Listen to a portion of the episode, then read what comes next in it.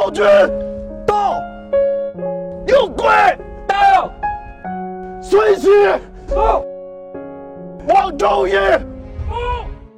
大家好，我是戴眼镜拿着话筒的拉斯加偏偏。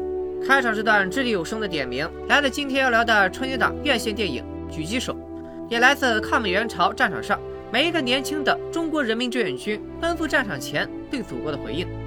学着看到电影的主题，大家应该不难猜到，这注定是一部泪水多过欢笑、沉重多个轻松的片子。在走进影院看片之前，我对《狙击手》的剧情已经有了一定的设想。志愿军以少胜多，和敌人苦苦周旋的场面，咱们也都看过不少了。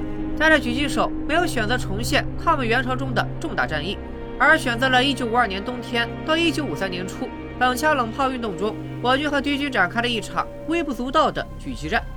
众所周知，当时敌我双方军备力量非常悬殊，人家飞机坦克大炮，咱们是小米加步枪，哪怕是看似势均力敌的狙击战，也比不上敌方的装备齐全。可就是在客观条件奇差无比的情况下，志愿军依然诞生了一名令敌方头疼的枪神——狙击五班的班长刘文武。敌军甚至把刘文武放在了报纸头版头条，时刻对他保持警惕，也算是上了人家的热搜了。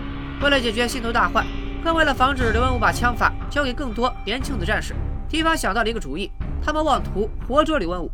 在研究了刘文武六个月之后。敌军把之前俘虏的一名仅剩一口气的小士兵放在了两军的交界处，等着刘文武来救人。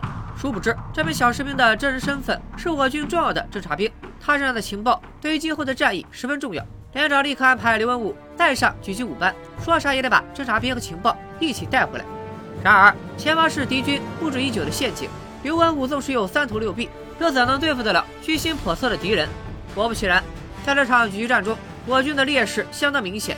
没有掩体，没有防护，子弹也要省着打，就连瞄准也只能靠刘文武仅有的一个望远镜。五班的终极目标是把侦察兵活着救回来，但在敌人的火力压制下，实现的可能性几乎为零。更恶心的是，为了吊着侦察兵最后一口气，敌人居然还让朝鲜小孩去给侦察兵打强心针。明知道对方玩阴的，也得忍着，咱们只能眼睁睁地看着一个个年轻的小战士死在敌人的枪下。哪怕刘文武使出浑身解数，也没能挽救战友的生命。直到银白色的雪地被鲜血染红，这一段实在是太残忍了。建议大家去看的时候带够纸巾。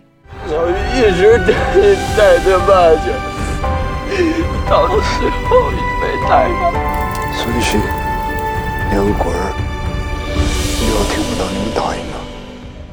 当然，狙击手除了描写刘文武，也把镜头留给了年轻的雪夜。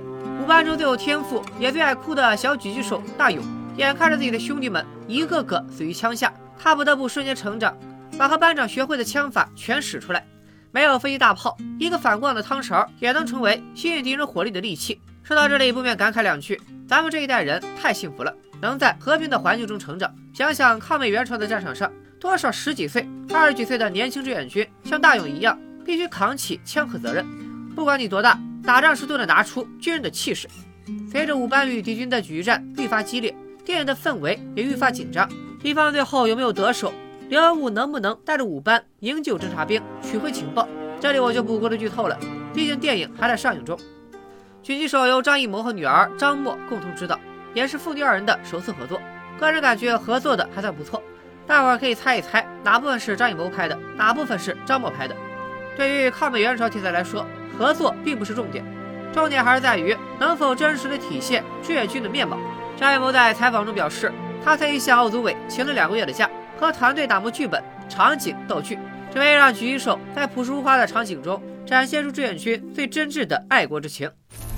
在那个年代那么简陋，他才感动人。不得不说，国师就是国师，在还原氛围方面，他还是有好几把刷子的。